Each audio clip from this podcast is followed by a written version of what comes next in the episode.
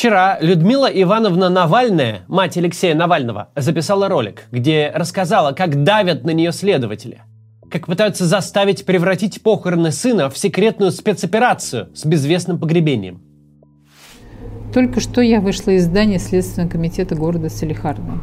Почти сутки я провела там одна, наедине со следователями и криминалистами. Адвоката они пустили только сегодня после обеда. Вчера же вечером они тайно отвезли меня в морг, где показали Алексея. Следователи утверждают, что у них известна причина смерти. У них готовы все медицинские и юридические документы, которые я видела, а медицинское свидетельство о смерти я подписывала.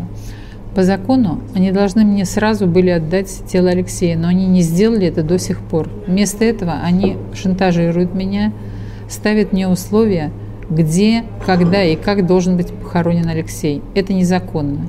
При мне им приходят приказы то ли из Кремля, то ли из Центрального аппарата Следственного комитета. Они хотят, чтобы это было сделано тайно, без прощания. Они хотят привести меня на окраину кладбища, к свежей могиле и сказать, вот здесь лежит ваш сын. Я на это не согласна. Я хочу, чтобы и у вас, кому Алексей дорог, для кого его смерть стала личной трагедией, была возможность с ним проститься. Я записываю этот ролик, потому что они начали мне угрожать. Глядя мне в глаза, они говорят, что если я не соглашусь на тайные похороны, они что-то сделают с телом моего сына. Следователь Воропаев открыто мне сказал, время работает не на вас, труп разлагается.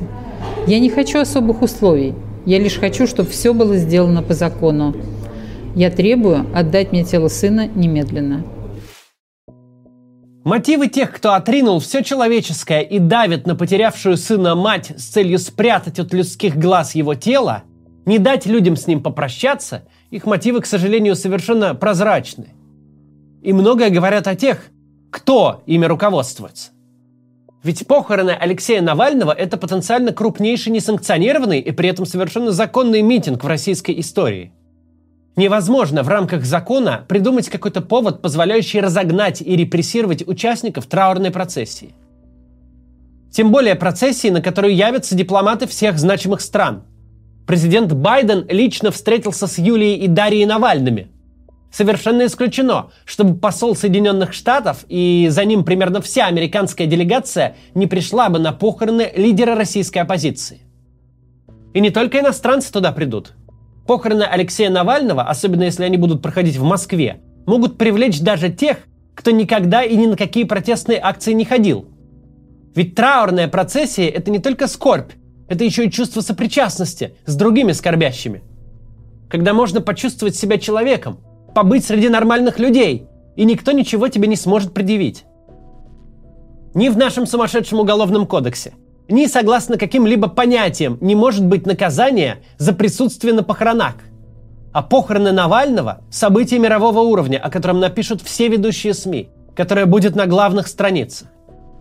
И власти все это придется терпеть. Придется просто смотреть на тысячи людей. На тех, кто придет с Алексеем проститься. Среди которых будет много тех, кого дубинками трогать вообще никак нельзя. У кого есть специальная неприкосновенность. Там же будут и те, кто всю дорогу отмалчивался был в какой-то степени даже своим, но решил, что похороны не тот случай, когда нужно проявить излишний лоялизм. Россия в базе своей нормальная страна.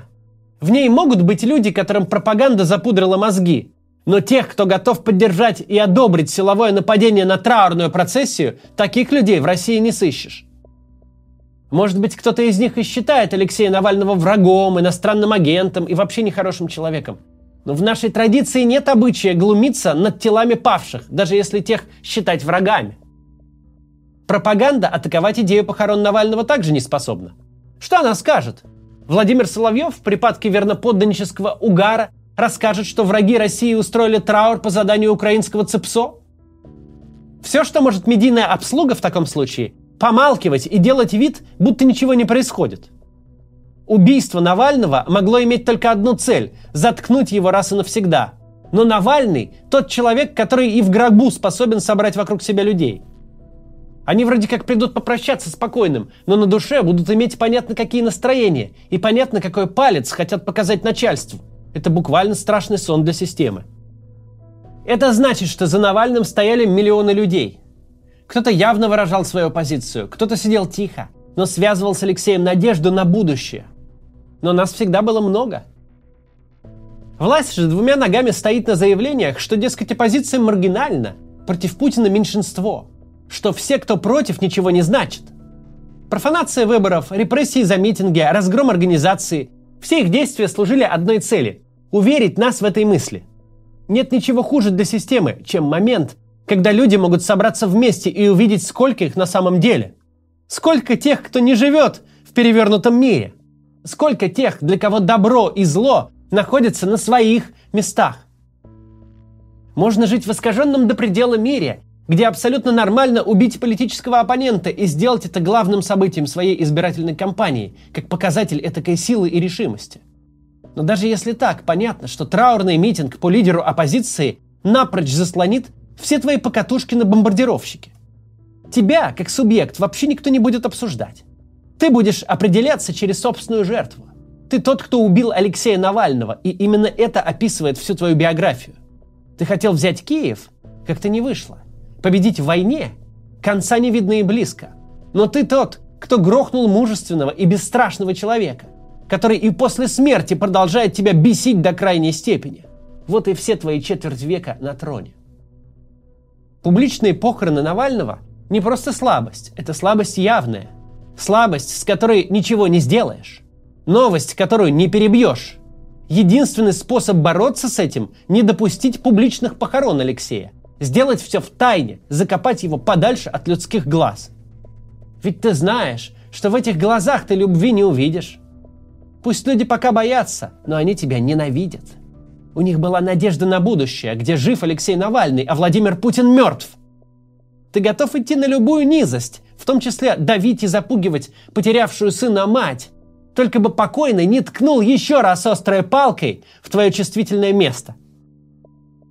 Большая удача, что Алексей никогда не был один. За ним стоит семья несгибаемых совершенно людей. Брат Олег, принявший срок в тюрьме только за то, что он брат Алексея. Жена, взявшая на себя риски и продолжающая борьбу. И мать, не позволившая горю себя сломить, а всяким уродом собой манипулировать. Мать, которая, несмотря на все, придала их мерзость огласке. Чем более публичной будет эта история, чем больше международный резонанс она вызовет, тем больше шансов, что тело Алексея Навального будет предано земле по-человечески. Так, как Алексей того заслуживает.